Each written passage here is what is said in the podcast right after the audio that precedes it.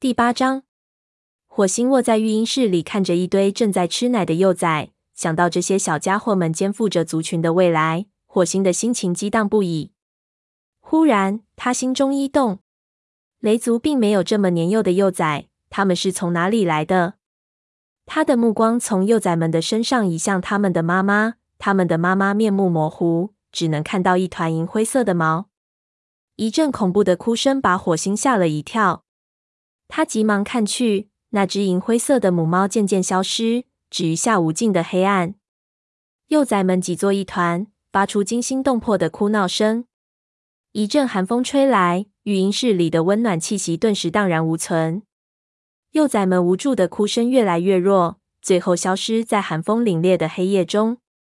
火星跳起身，大声喊道：“我看不见你们。”你们在哪里？接着，眼前出现一抹柔和的金光。火星看见面前站着一只猫，那些幼崽正偎依在它的身下。是斑叶。火星张开嘴想要说话，却见他投来一瞥充满无限慈爱的目光，然后就不见了。火星猛地一惊，忽然发现自己躺在武士巢穴里，四肢挥舞。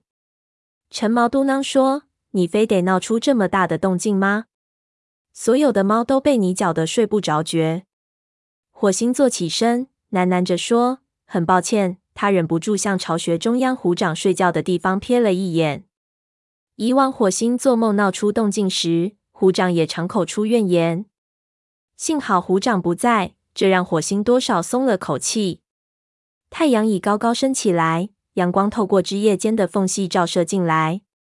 火星急忙对自己进行舔梳。不想让陈毛看出自己被刚才的梦境吓着了。孤独、京剧的幼崽，他们的妈妈渐渐消失，这是个预兆吗？如果是，那会是什么意思呢？现在族群里并没有幼崽，难道是雷族原来的幼崽雾角和时髦？他们的妈妈不见了吗？就在他梳理的时候，橙毛瞅了他一眼，走出巢穴。巢穴内剩下火星。还有尚在酣睡的长尾和奔风，灰条已不知去向。他的窝是凉的，应该是在黎明前出去的。火星寻思，又去和银溪会面了。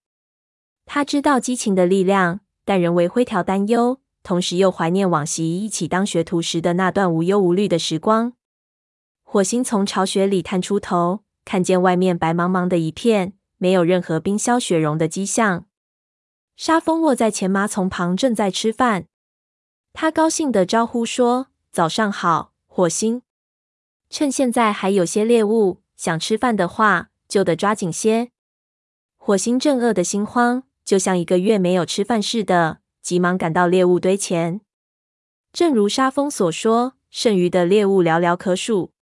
他捡了一只老鼠，回到前麻丛旁，和沙蜂一道进餐，边吃边说。我们今天的打猎了。沙蜂说：“白风和鼠毛已经带着他们的徒弟走了。亮爪和刺爪简直一刻都不能等。”火星不知道灰条是否也带着徒弟去了，但不一会儿，绝爪便独自出现在学徒巢穴的门口。只见他四下里望了望，然后朝火星走了过来。他问：“你们看见灰条了吗？”火星耸了耸肩膀说：“对不起。”我醒来时，他就已经不见了。绝招沮丧地说：“他总是不在。如果一直这样，训爪就要赶在我前面成为武士了。也许亮爪和刺爪也会先我而成为武士。”火星说：“胡说！”灰条不顾大局，私自与银溪会面的事情令他感到十分生气。谁都没有权利像他这样误人子弟。别担心，绝爪。如果愿意。你能和我一同外出打猎？绝爪说：“谢谢你。”看起来他情绪好了些。沙风说：“我也去。”他咽下最后一口食物，伸舌头舔进下巴，当先领路向金雀花通道走去。来到训练沙坑边上，火星说：“绝爪，哪里是寻找猎物的最佳地点？”绝爪翘起尾巴指了指，回答说：“在树丛里。”老鼠和松鼠都会去那里找坚果和树种吃。火星说：“很好，让我们看看你说的对不对。”他们绕开沙坑向前走去，半路上遇到了文脸，他正温柔的看着在雪地里撒泼打欢的孩子们。文脸解释说，他们需要舒展腿脚。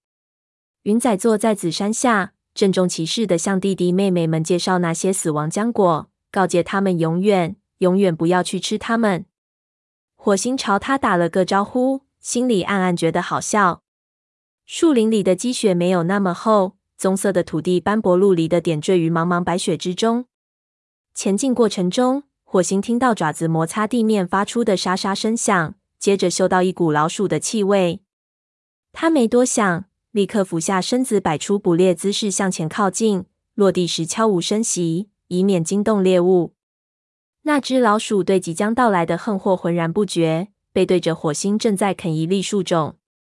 火星匍匐至咫尺之外时，纵身跳起，两三个回合之后，带着猎物胜利回到伙伴身边。沙风称赞说：“干得真漂亮。”火星刨了些土盖住猎物，等回来时再取走。他说：“绝爪，下面要看你的了。”绝爪自信满满的仰起头朝前走去，目光巡视左右。火星看见一片光秃秃的灌木丛中有一只黑鸟正在啄食浆果，不过这次他没有急于出手。绝爪几乎同时发现了那只黑鸟，于是悄悄接近猎物。他的屁股左右挪动，调整姿态。准备跃起，火星在旁边观看，觉得他有些贻误战机。黑鸟有所察觉，振翅疾飞，绝爪奋力跃起，从半空中将它击落。他一爪按住黑鸟，扭头望着火星，问道：“我算错了时间，等得过久了，是吗？”火星回答说：“也许吧。不过别难过，你捉住它了，这才是最重要的。”沙峰说。回去后，你可以把它送给老年猫们。绝爪一听便高兴起来，说：“好的，我就在这时。”沙坑方向传来凄惨的尖叫声，火星急忙转身，好像是幼崽的声音。三只猫朝着声音传来的方向一阵急奔，冲出树林后，火星跑到沙坑边向下看。沙风倒吸了口凉气：“我的天啊！”在它们下方。赫然站着一只体态庞大的黑白相间的动物，火星嗅到一股獾的气味。在此之前，他虽然经常听到灌木丛里獾发出的沙沙声，但从未亲眼见过。此刻，他正伸出一只巨大的利爪往一道石缝中掏摸，云仔就躲在里面。只听云仔惊声尖叫：“火星，救救我！”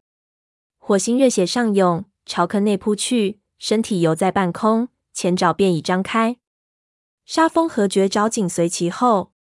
火星利爪起落，从獾的腹侧抓过，獾发出一声怒吼，转身反击。就在他将要咬住火星的一刹那间，绝爪跳上獾背，抓伤了他的双眼。此时，沙风也上前咬住了獾的后腿，獾顾不上火星和绝爪，转过身一脚将沙风踢飞，踢得他在雪地里连打几个滚。火星冲上前，再次攻击獾的腹侧，只见血溅四处。獾连连发出怒吼，沙风站起身又要助阵，那只獾终究寡不敌众，只得转身逃走。火星急忙探望云仔：“你受伤了吗？”云仔浑身颤抖着从石缝中爬出，说：“没，没有。”火星稍稍松了口气：“发生什么事了？文脸在哪里？”云仔趴在地上。头枕着爪子，惊魂未定地说：“不知道。我们原本在玩耍，转眼之间就看不到他们了。我想来找你们，然后那只獾。”火星伸长脖子，舔了舔它，以示安慰。沙风说：“火星，你看。”火星扭过头，看见绝爪侧躺在地上，后腿上有血汩汩冒出。绝爪强撑着站起来，说：“没什么事。”沙风制止他说：“待在那里别动，我们看一看。”火星跑过去检查伤口，令他欣慰的是，绝爪腿上的伤口虽然很长，但不深，血也渐渐止住。于是他说：“谢天谢地，你真幸运，是你将我从獾的利齿下救出，你表现得很勇敢。”绝爪听了火星的夸赞，绝爪双目放光，声音虚弱地说：“我并不是真的勇敢，当时没容我多想。”沙风说：“即使是一名武士，也只能做到这样了。不过大白天的，怎么会有一只獾跑出来呢？他们不是总是在夜间狩猎吗？”火星猜测，他们一定是像我们一样饿得不行了，否则。他不会攻击像云仔这么大的猎物的。他转过身，轻轻扶起云仔，说：“走吧，我们送你回营地。”绝爪被沙风扶着站起，在他的陪护下，一瘸一拐的爬出沙坑，向营地走去。火星和云仔并肩走在后面。一行猫走到营地外时，就看见文脸冲了出来，发疯似的喊着云仔的名字。其他猫听见他撕心裂肺的呼号。纷纷跑了出来。火星一眼便看见了奔风和橙毛，接着他看见虎掌也在迎出来的猫群中，心里一沉。纹脸三步并作两步的跑到云仔身边，劈头盖脸的一阵舔舐，责备说：“你到哪里去了？我到处在找你，你不该背着我偷偷溜走。”云仔分辨说：“我没有。”虎掌分开猫群走上前问。这是怎么回事？见到纹脸还在舔舒云仔蓬乱成一团的毛，火星只好将事情原委解释了一遍。最后说：“我们将那只獾赶走了。绝招表现得非常勇敢。自始至终，虎掌那双凶狠的眼睛都在瞪着他，但火星并不害怕。这次他没有理由感到心虚。绝招，你现在最好去黄牙那里，让他检查一下腿。至于你。”虎掌转身逼视着云仔：“你在做什么？将自己置于那么危险的境地？你是不是以为除了营救你之外，武士们全都无事可做了？”云仔乖乖地说：“对不起，虎掌，我不是故意的，不是故意的。有谁教过你能不告而别吗？”文脸慈爱的看着云仔，目光转向虎掌，温和的替他分辨说：“他还是个孩子。”虎掌怒容满面，大声吼道：“他闯的祸比其他所有幼崽加起来的都多，应该教训教训他，好叫他以后能痛改前非，做些有用的事。”火星心中不服，这件事根本不能怪云仔，他已经被吓坏了，这对他来说也算是个惩罚了。虎掌继续说：“你可以去照顾那些老年猫们，清扫他们的脏窝，换些干净的苔藓，不许让他们饿着。”还有，帮他们捉狮子。狮子，云仔愤怒地说，最后的一点儿恐惧也被抛到九霄云外。我不干。他们为什么不自己捉狮子？虎掌瞪着他说：“因为他们都上了年纪。如果你还想成为学徒的话，你需要更多的了解族群的生活方式。马上行动！没有我的命令，不许停下。”云仔的双目简直要冒出火来。瞪着虎掌，一脸顽固不化的样子，但他没有再次出言顶撞。过了良久，方才转身朝金雀花通道走去。纹脸吁了口气，跟在他的身后。我总说，让宠物猫进入族群是个馊主意。虎掌一边大声对陈毛说着，一边看着火星，似乎在故意激怒他。火星不想再做无谓争执，移开目光，强抑住怒火，说：“走吧。”绝招，我带你去找黄牙。沙风说：“我回去看看是否还能找到我们的猎物。我可不想让欢取走了。”说完，蹦蹦跳跳的跑上沟。火星远远到了声谢，带着绝招返回营地。绝招跛得厉害，已是疲惫不堪。走进金雀花通道，火星惊讶的看见断尾在黄牙的陪伴下踉踉跄跄的走着。黑条和长尾在一旁监视着，只听长尾抱怨说：“把他带出来，我们一定是疯了。如果他跑了怎么办？”黄牙厉声说：“跑！我猜你大概以为刺猬还会飞吧？他哪儿都跑不了。你这蠢货！”他小心翼翼地拂去一块石头上的积雪，引着断尾走过去。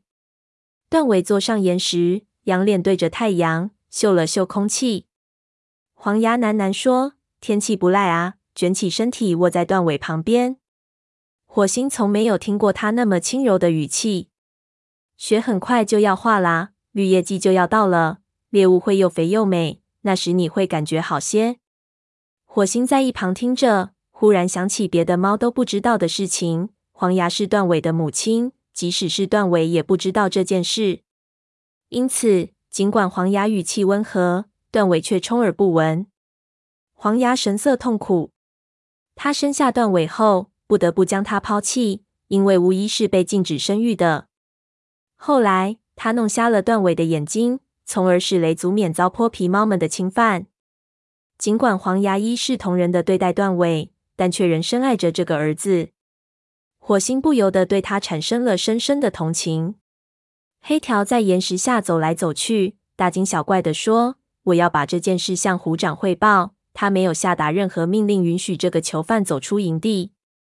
火星走上前，和他面贴面地说：“据我所知，蓝星才是族群的领导。你认为他是听你的话呢，还是会听巫医的话？”黑条弯曲后腿，咧开嘴唇，露出锋利的牙齿。火星听到身后传来绝着警惕的低嘶声，他全身戒备，等待这位资深武士发起攻击。就在双方一触即发的紧要关头，黄牙一声断喝：“别干傻事了！”绝招怎么了？他从岩石上露出脸，担忧地皱紧眉头。火星瞟了一眼黑条，告诉黄牙说：“他被一只獾抓伤了。”黄牙急忙跳下岩石，将伤口从头到尾嗅了一遍，嘟囔着说：“放心吧，死不了。去巫医巢穴，探爪在那里。”他会给你些草药敷在上面。谢谢你，黄鸭绝爪说着，一瘸一拐的走开了。火星跟在后面，进入金雀花通道前，又回头瞅了一眼。只见黄鸭回到岩石上，挨着断尾坐下，温柔的舔梳他身上的毛，嘴里发出母亲对孩子才有的那种软声细语。不过断尾对此却无动于衷，甚至没有回过头帮助黄牙舔梳。火星心情沉重地走进通道，再没有哪种关系能比母子之间的关系更加紧密了。虽然断尾丧心病狂，杀害亲生父亲，用残暴的统治毁了自己的族群，带领泼皮猫袭击雷族，但黄牙仍能感觉到那种母子间的亲情。在黄牙的心里，他仍旧是他的儿子。